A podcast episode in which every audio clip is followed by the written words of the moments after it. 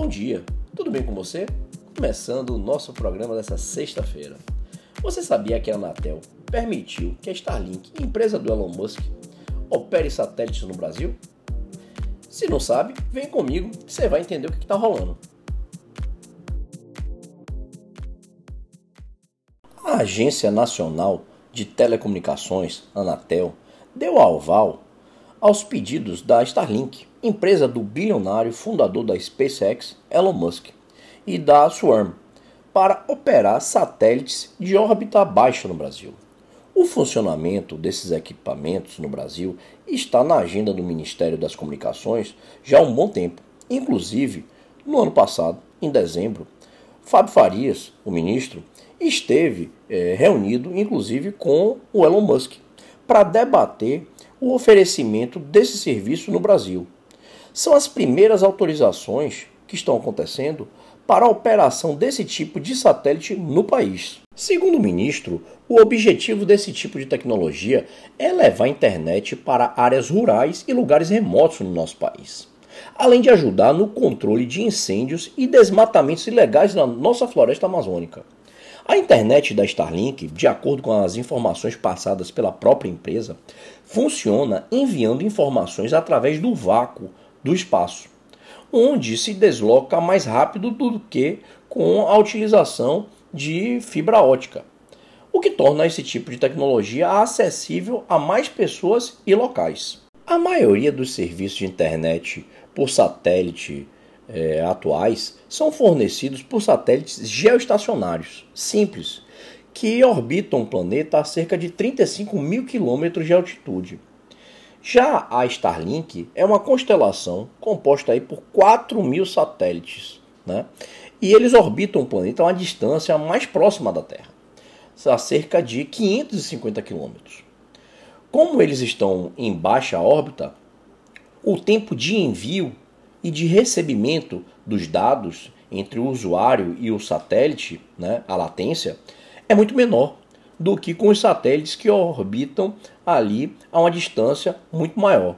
O direito de exploração pela Swarm, que também emprega uma constelação de 150 satélites não geoestacionários no Brasil, deve valer até 2035 e o da Starlink até 2027.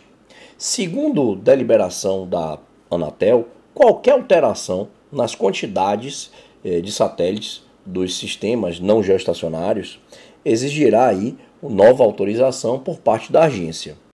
Esse é um importante avanço aqui para o Brasil. Né? Eu, inclusive, eh, há alguns anos estive na China, a convite do governo chinês, para conhecer as tecnologias utilizadas por eles. Né? E numa dessas oportunidades dentro dos centros de monitoramentos que visitei, é, eles já se utilizavam desse tipo de te tecnologia. Né? E eles conseguiam, através dos satélites, em tempo real, observar o crescimento das cidades, inclusive desmatamento, construções irregulares, né? É, e conseguiam, através dos seus sistemas, verificar, por exemplo, se uma construção estava sendo feita de forma irregular eles já mandavam a notificação de multa, enfim, é, eletronicamente para aquela pessoa, para aquela empresa, né? Então, tudo ligado. Isso é muito importante, né? O avanço da tecnologia para facilitar as gestões públicas, sem falar no oferecimento aí de internet para áreas remotas. Aqui no Norte e Nordeste, principalmente aqui na nossa nosso estado, na Bahia, nós temos diversas cidades, diversas é, é, zonas rurais que não possuem nenhum tipo é, de tecnologia para trazer o cidadão para o mundo digital.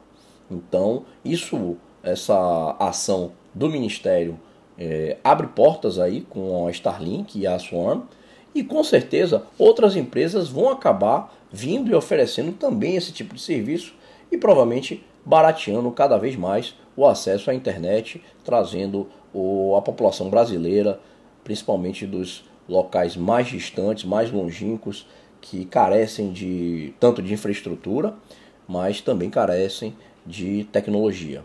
Isso eu fico muito feliz de ver que ações como essa começam a ser tocadas dentro do nosso país, facilitando aí é, muitas outras possibilidades, inclusive de negócios, para os empreendedores, para as startups que vão poder aí ofertar seus serviços para locais que atualmente carecem de tecnologia, carecem de inovação, carecem de criatividade.